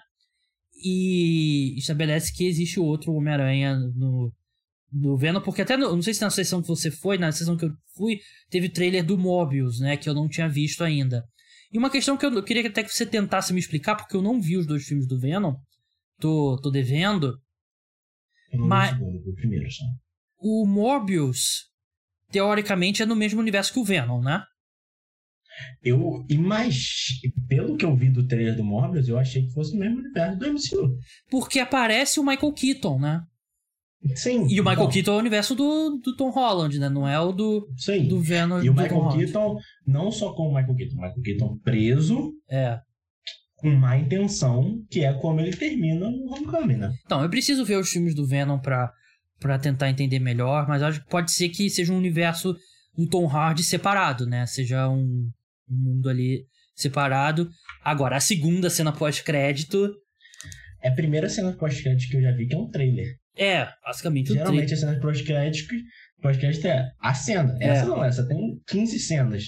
E dá a entender, eu não sei, assim, eu vejo esses filmes, vejo todos os vídeos no YouTube de teoria, leio os artigos na Wikipédia, mas eu não leio o quadrinho, né? Não cresci. Eu acho que é uma coisa que se você crescer lendo, tudo bem, você adquire o hábito. Eu já tentei e não consegui. Mas eu os conheço que tem uma história chamada A House of M, né? Que é um- uma realidade que a Wanda cria, em que os super-heróis são idolatrados como se fossem celebridades e tal. E tem um casamento dela tal, não sei o quê. Porque tem uma imagem que parece ela casando e uma coisa meio glamurosa ali. Não, Não é? Ela de não branco. é ela. Não é ela? É a, a Rachel McAdams. Ah, então eu vi errado. Eu, tô- assim, Eu, eu, tenho quase certeza que é. Agora você falou, me deixou confuso, mas eu vendo, era a Rachel McAdams e o Doutor Estranho entrando como noivo. não foi a leitura que eu, Eu fiz, acho- então eu falei uma grande besteira. Eu acho que tem mais a ver com o episódio What If. É porque parece um segundo Doutor Estranho, né? Sim. É, Vai então a ver com o episódio What If, que é talvez não o Doutor Estranho é, fazendo tudo aquilo que ele fez em What If, mas ele quebrando a realidade e aparecendo outro Doutor Estranho que falou assim: ah, não, é isso aí mesmo, você tem que quebrar a realidade mesmo porque a gente é mais poderoso. É, então eu, eu tinha achado que era o- a Wanda, mas enfim. Mas vai, é basicamente o Doutor Estranho pedindo ajuda à Wanda, porque ela é mais poderosa, porque deu merda no, no multiverso, né? Eu, que- eu, eu fico em dúvida se vai ter E a alguma coisa a ver com o Loki. É, eu achava, eu achava que esses três, esses três filmes, Homem-Aranha e Wanda, WandaVision e Loki não é filme, né? Homem-Aranha, WandaVision e Loki iam ser tudo interligados. Aparentemente não é tanto. É. O que aconteceu em WandaVision, em, aparentemente não, não mudou em nada o que aconteceu em Homem-Aranha. Uhum. E aparentemente a, a- o que a Sylvie fez em Loki também não mudou em nada no que aconteceu em Homem-Aranha. O que aconteceu em Homem-Aranha, aparentemente, que é culpa única e exclusivamente do Peter e do Doutor Estranho, eu ouvi muita teoria que, ah, que no momento que o Doutor Estranho estava lançando o feitiço, foi o momento que a Wanda. A Wanda fez alguma, alguma coisa que eu não lembro, foi no momento que a Sylvie eh, matou o Kang, aí tudo isso fez o universo explodir. Não é, aparentemente. Tava tudo nos conformes, só foi a, a ter acontecido aquilo que fez a- aquilo acontecer. E isso, aparentemente, vai gerar todo o caos. Sim. Que Original, quebrou a realidade por um momento. É. né? originalmente, com, antes dos adiamentos e tal, você teria o WandaVision e logo depois ia sair o Doutor Estranho é, Multiver- Multiverse of Madness, né? Ia ter essa conexão. Não teve. Então, até por isso que eu acho que eles fizeram meio que um trailer na cena pós-crédito ali. E basicamente, eu acho que é o Doutor Estranho tentando lidar com, com o que ele fez no Homem-Aranha, que dá a entender que ele deu meio que uma. colou ali com Durepox e ele grudou tudo. E aí ele, aí ele vai pra. Em vez dele ir pra tentar. para tentar consertar o que a Wanda fez, ele vai pra pedir ajuda da Wanda pra Wanda ajudar o que ele fez.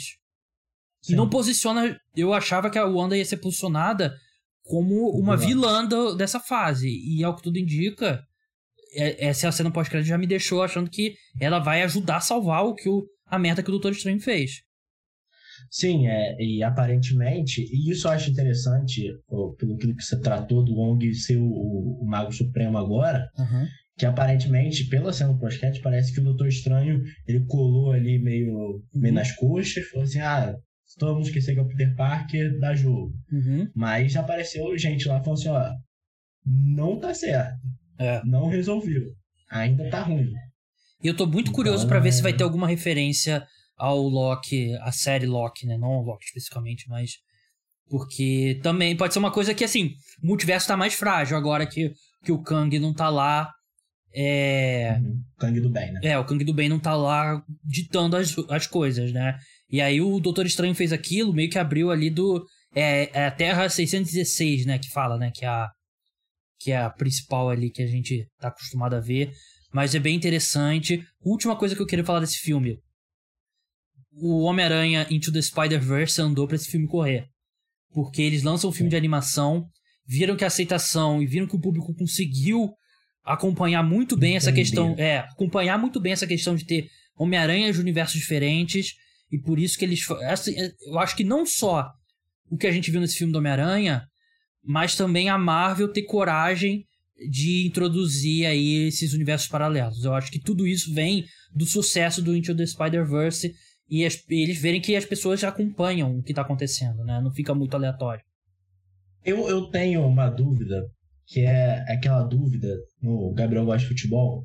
Sabe o Ronaldinho na Copa de 2002? É. A falta que ele bate. Até hoje o pessoal fala: Ah, eu queria chutar aquela uhum. bola. Certeza que ele queria chutar. Mas até hoje vai ter, vai ter gente que vai falar assim: Ah, ele quis cruzar.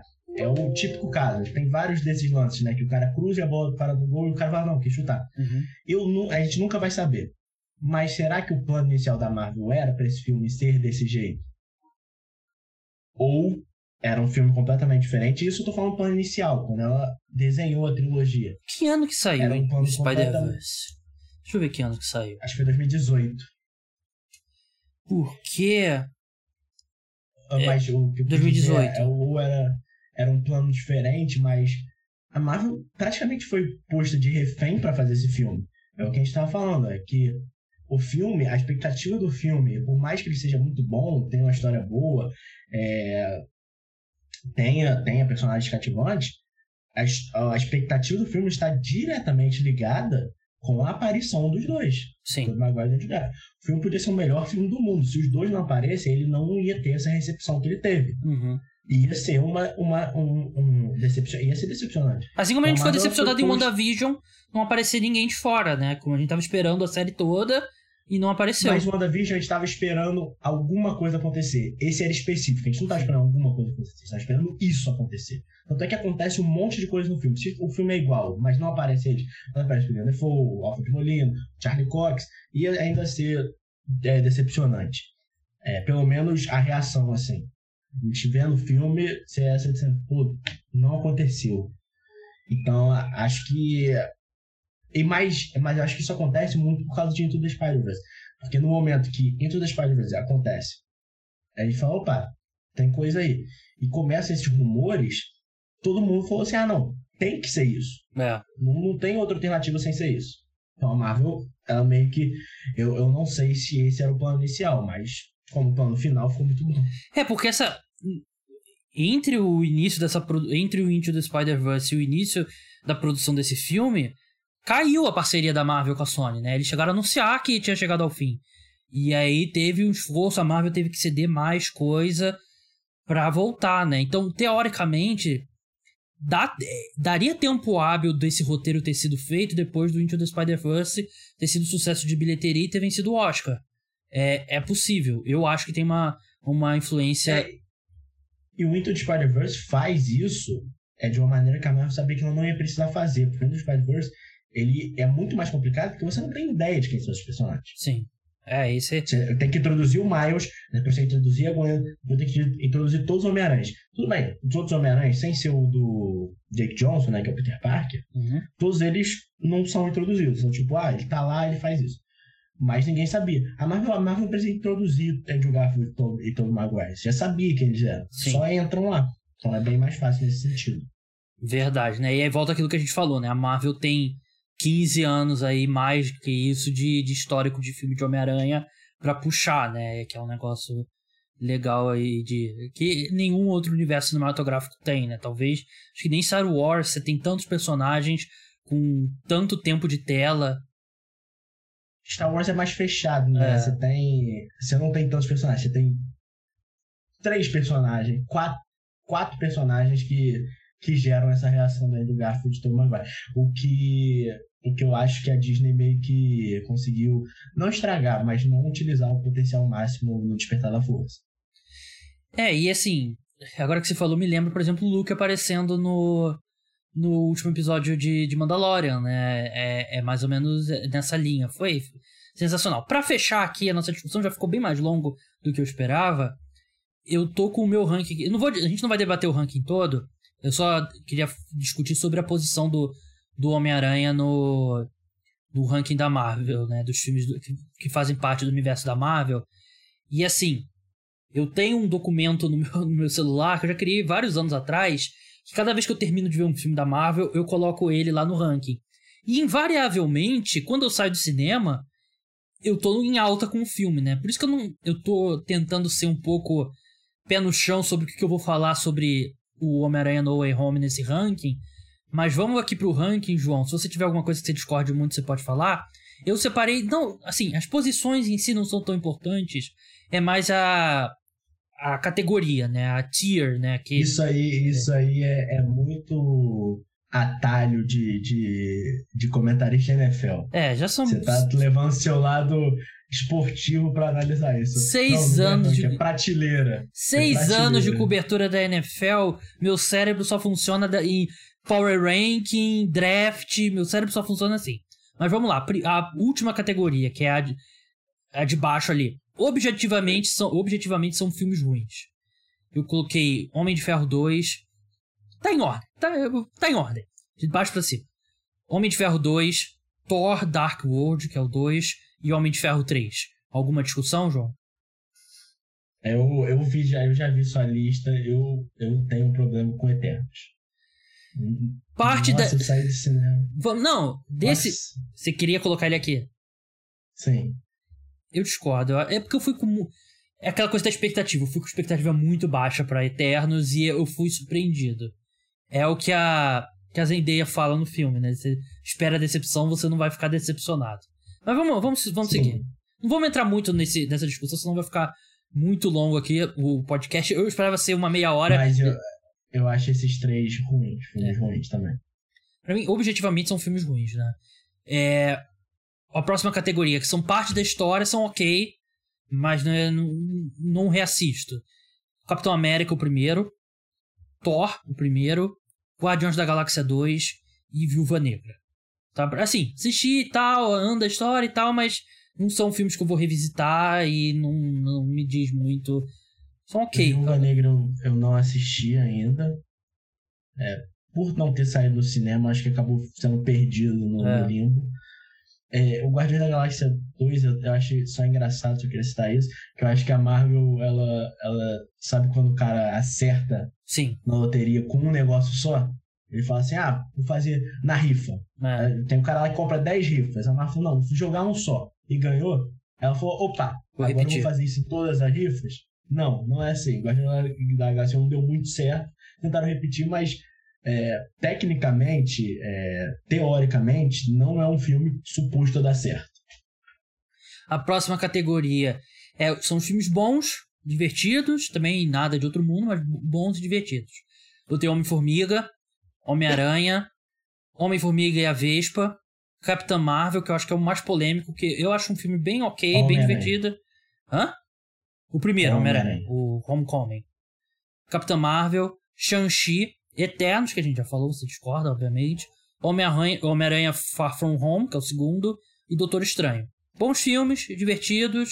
Capitã Marvel, acho que do momento que ela chega na Terra até o fim, é um filme bem legal. O começo eu não gosto muito. Todos esses têm defeitos, erros. Shang-Chi poderia estar um pouco mais para cima, mas eu acho que o final de Shang-Chi é muito ruim. Então a nota geral fica, não fica muito boa. Todos esses filmes aqui têm alguns defeitos, mas também são divertidos. É, e uma coisa que, que eu acho interessante de analisar dessa sua lista é ser muita história de apresentação de personagem, mas numa fase que a Marvel já estava meio que over it. Correndo com a, a bola Marvel ali, né? É, a Marvel, a Marvel, tipo, pensou, teve um plano de jogo para apresentação de personagens, os primeiros ali, no Homem de Ferro, Capitão América, no Thor, que é ali que é a base disso tudo. Depois de Vingadores Vingadores é, Guerra de Ultron, apresentar personagens, os caras têm que apresentar, apresentar personagem de novo. A gente vai poder fazer mais o que a gente gosta, não, que é essas batalhas longas.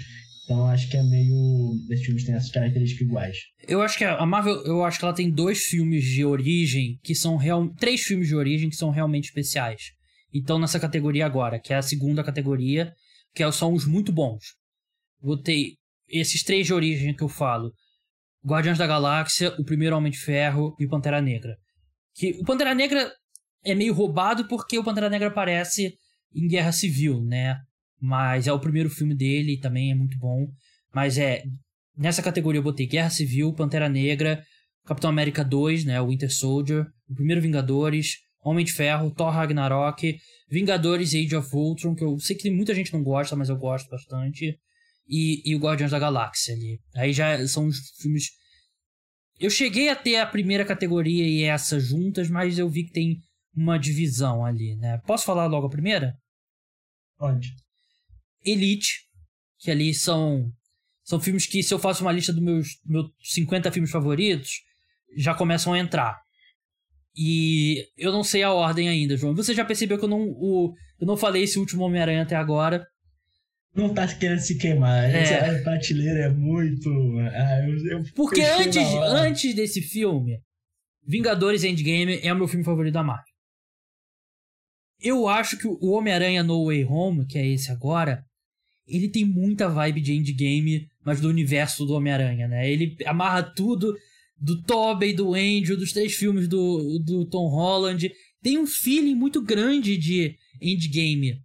Eu não quero dizer ainda que eu preciso de um espaçamento histórico maior, mas eu acho que é um filme que vai envelhecer bem.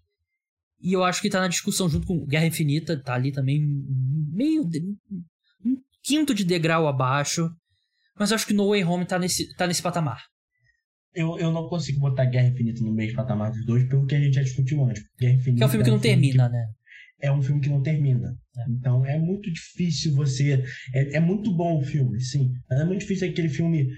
Eu tô. Ah, eu tô sem nada pra fazer aqui, tô com DVD, vou ver Guerra Infinita? Não, porque se for ver Até Guerra porque ninguém Infinita, tem mais DVD. Né? também. eu não queria falar, eu falo que. Streaming. Não, não vou falar torrent, né? Não, fala Disney Plus aí, quem sabe eles me patrocinam. É, tô no Disney Plus. É... Mas e esse meu debate? Guerra Infinita. Eu não, é mais sabe, não vou ver Guerra Infinita porque eu tenho que ver Endgame junto. É. Senão eu vou ficar mal. Uhum. Mas o debate entre os dois eu concordo plenamente. O Homem-Aranha tem uma vibe meio, meio endgame pro universo Homem-Aranha. E, é. e, por isso que eu acho que ele é um pouco melhor. Porque o endgame. Melhor mexe... filme. Então vamos, vamos botar aqui as aspas. João Eduardo Dutra Sim. diz que Homem-Aranha No Way Home é o melhor filme do universo Marvel. Sim, pode, pode me citar nisso.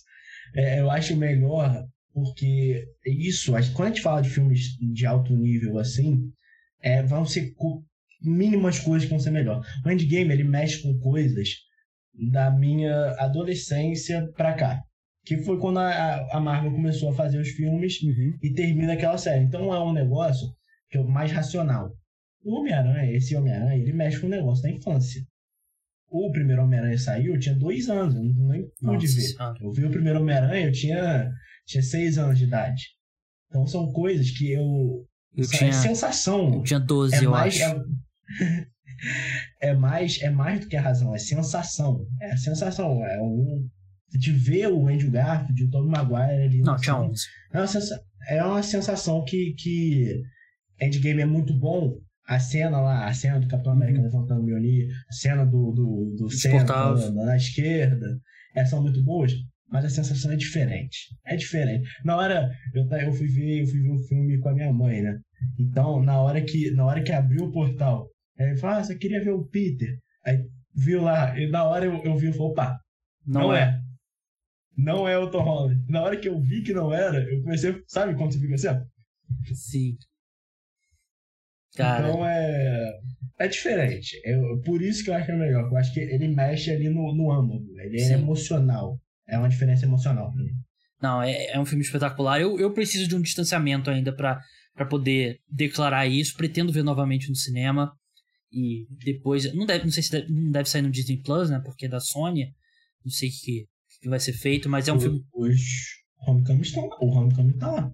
Tá? É porque o. Tá. Porque os outros Homem-Aranhas, o, o do Tobey tá no, no HBO Max. Tá, enfim.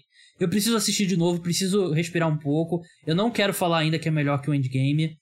Mas, assim, o Endgame tem umas partes paradas, assim, meio que o filme dá uma baixada, que esse No Way Home não baixa. Ele em nenhum momento ele perde energia. Mas é, é um bom debate pra gente ter.